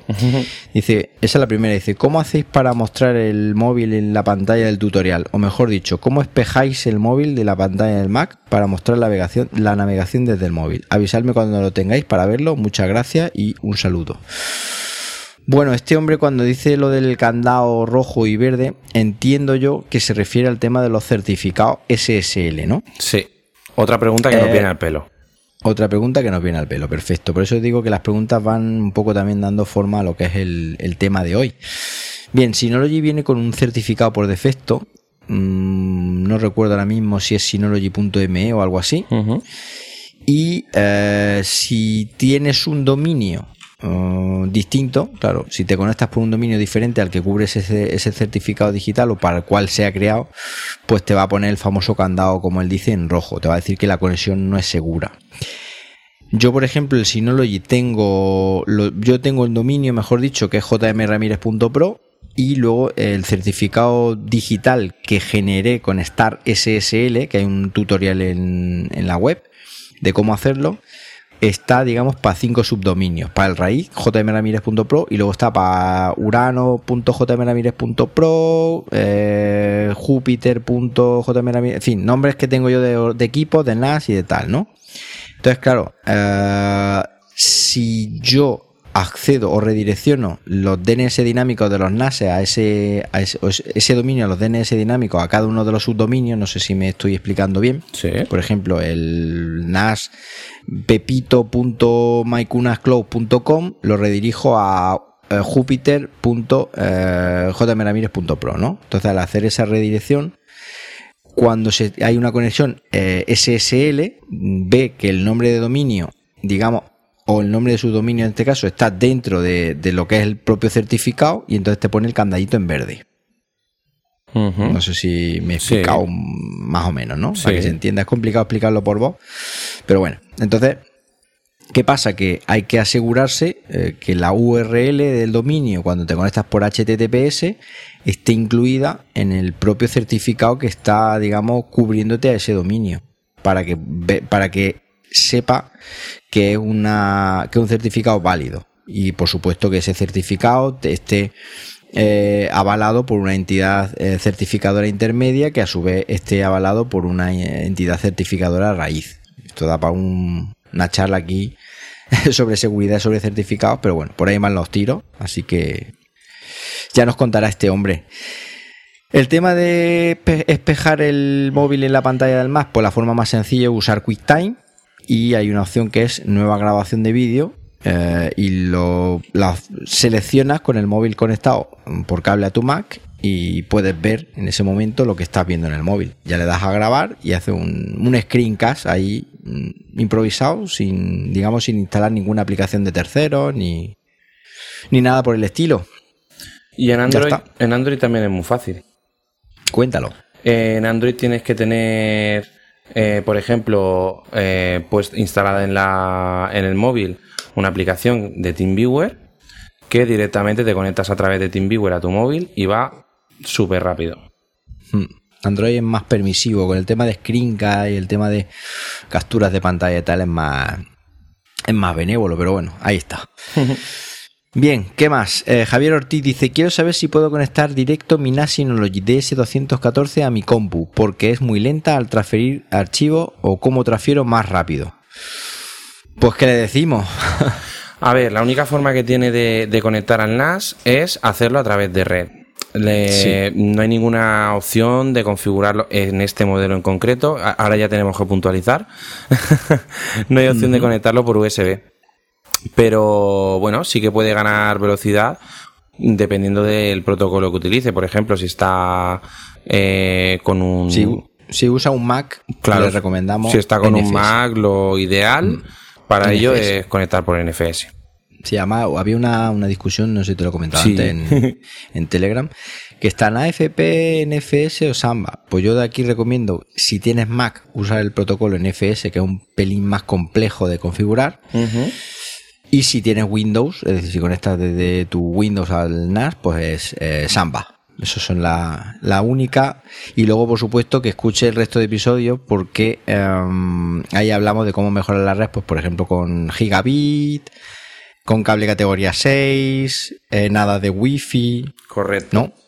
Y muchas cosas más que hay que tener en cuenta para que al final pues la velocidad de transferencia pues adquiera como máximo pues el gigabit por segundo, que es la, eh, digamos, el, tope que vamos a tener en la, red local.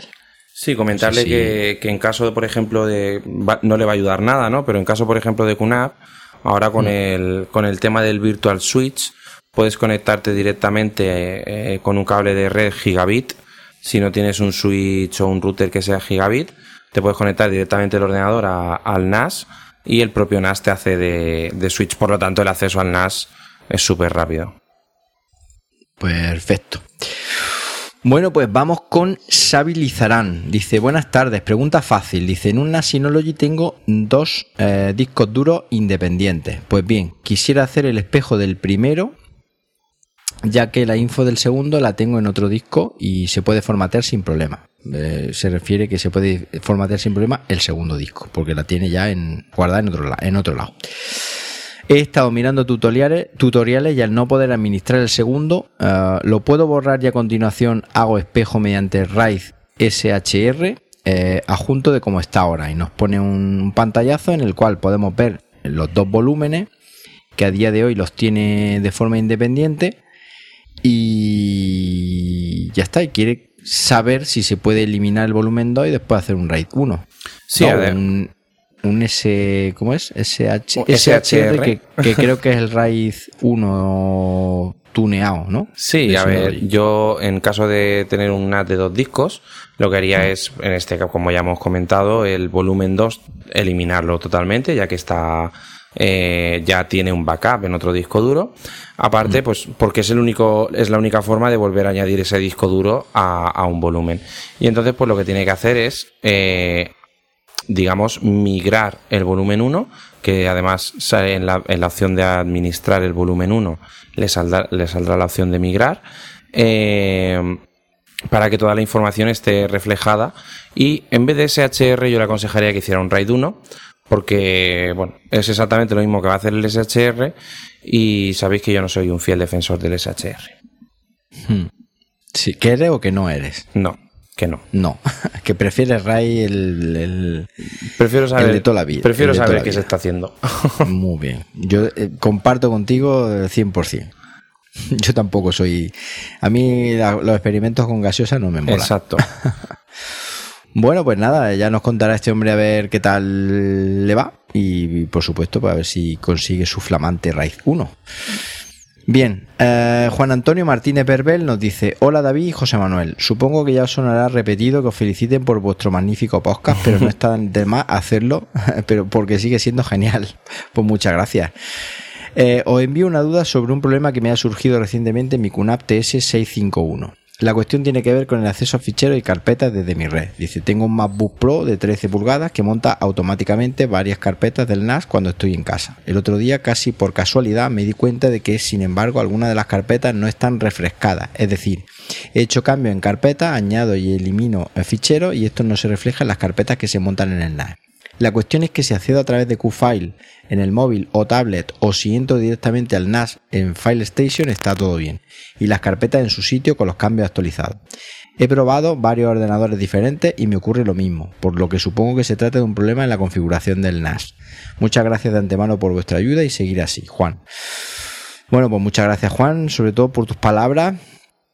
Ah, a mí no se me ocurre nada de lo que le puede estar pasando, ¿eh? Muy Ah. extraño. A mí la verdad es que tampoco, porque si realmente está accediendo a través de, de una carpeta de red, aunque esté montada como, como una unidad eh, en el Mac, eh, no hay, en un principio no hay ninguna caché, no hay ningún, ningún tema eh, que quede por en medio y que pueda retener eh, una información concreta en un, en un punto en el tiempo concreto.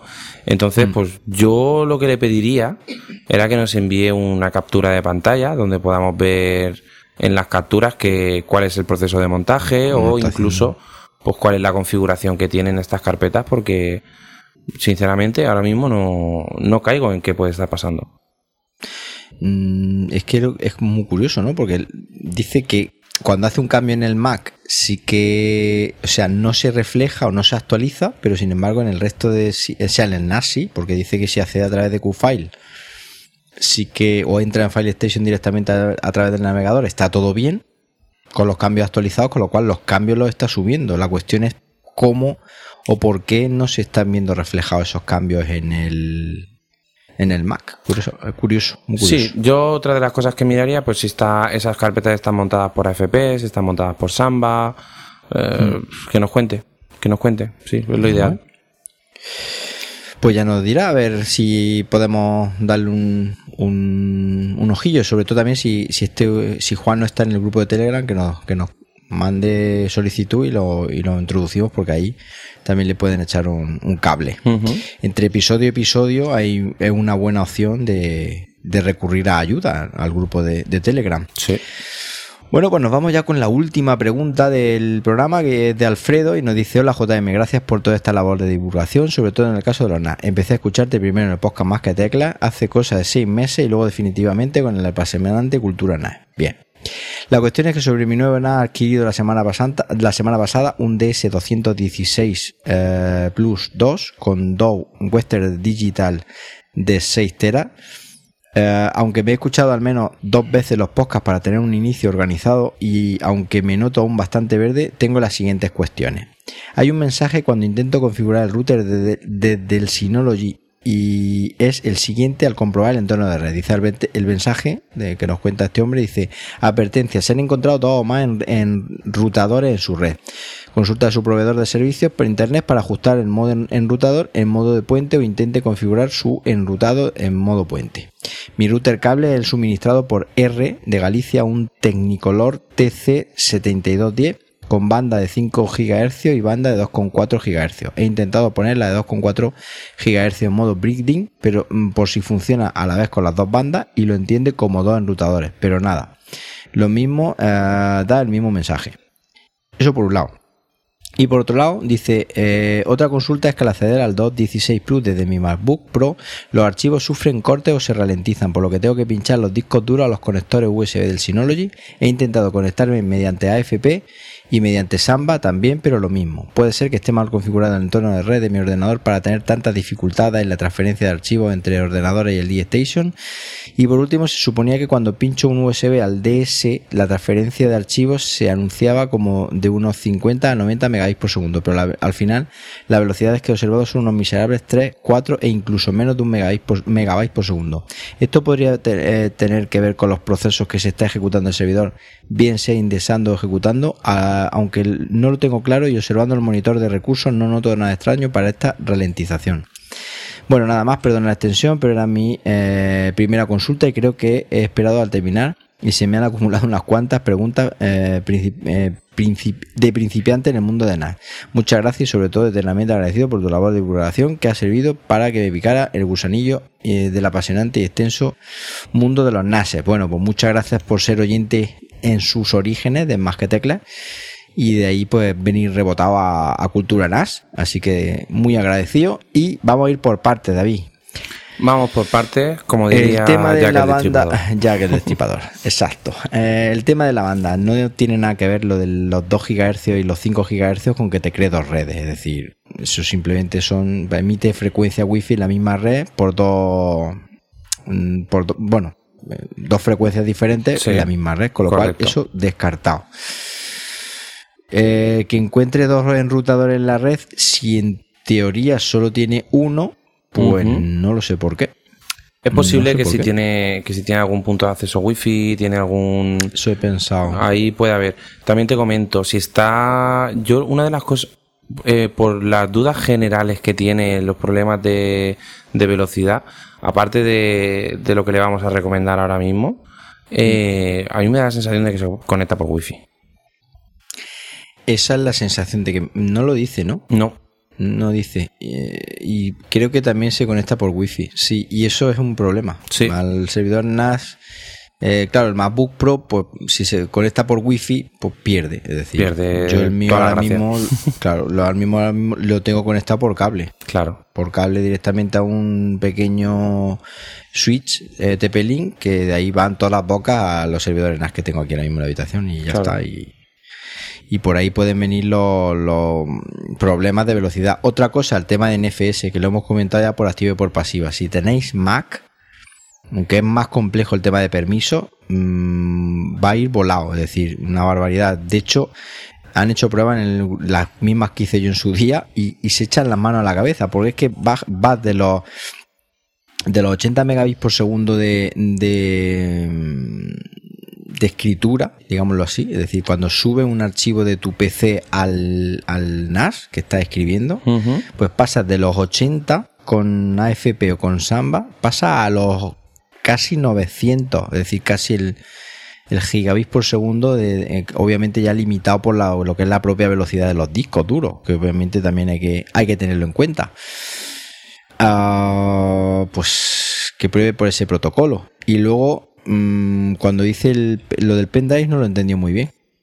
Porque dice que le va fatal la velocidad, no sé. Mm, yo tampoco. a ver, eh, cuando tú conectas a tanto QNAP como Synology un, un disco duro externo, un pendrive o lo que sea, eh, cuando accedes a él a través de red y escribes eh, desde tu ordenador hacia el Synology y a su vez hacia este disco duro externo, sí que es cierto que se ralentiza un pelín en comparación mm. con tenerlo conectado directamente al, ordenador.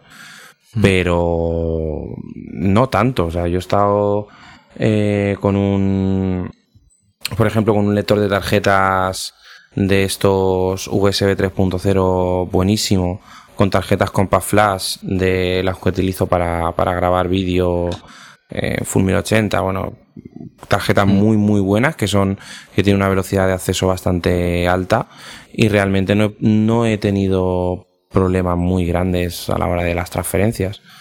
Mm. Todo depende de, qué tipo de... Claro. Que haga prueba no copiar del, del ordenador al pen, sino a copiar desde una carpeta que tenga en el NAS al pen. Correcto. Y desde File Station. Y desde File Station, exacto. Es decir, que habla la web y algo que tenga en el NAS lo copia al pen. Una de las cosas muy que pasa mucho es que si él está, por ejemplo, cogiendo una a través de red una carpeta, por ejemplo, o un archivo grande, lo copia y lo pega en, en otra carpeta del NAS, por ejemplo, en, el, en un disco duro externo, pues el problema que tiene mm. ahí es que la información viene al equipo y vuelve otra vez al equipo para irse al, disco duro externo. Entonces está haciendo ahí un tráfico de red de entrada y salida muy grande que pues, puede, puede, saturar. Si lo hace directamente desde Fire Station, pues se salta un paso. Bueno, pues que pruebe y que nos vaya contando a ver el, resultado, porque bueno, en principio no veo nada raro, nada, no sé, que revise lo que hemos comentado, el tema de, de protocolo, de conexión y tal, y, que nos cuente, ¿no? Bueno, pues si tú no tienes nada más. No tengo nada más que añadir. Pues nada, hasta aquí este episodio número 14 del podcast Cultura NAS. Muchas gracias por el interés mostrado y por los minutos que habéis dedicado a, escucharnos. Si tenéis dudas o queréis más información sobre lo que hemos hablado, eh, podéis contactar con nosotros por Twitter, bien en mi cuenta, arroba jmramírez, o también en la cuenta de David, arroba kaleidos.ttk. También podéis hacer este método de contacto en nuestra web jmramírez.pro o en la cuenta de email del, programa en culturanas.jmramírez.pro. Y por último, si nos importa, pues nos gustaría que, mm, si os gusta este podcast, pues que nos dierais una valoración de 5 estrellas en iTunes, que ya somos muchos, y para que esto que habéis escuchado pues llegue a más gente como vosotros y sigamos creciendo como comunidad. Ya ves. Si os ha gustado, por supuesto, no os perdáis el siguiente episodio del podcast Cultura NAS porque seguro que os va a gustar mucho más. Hasta entonces, adiós. Adiós.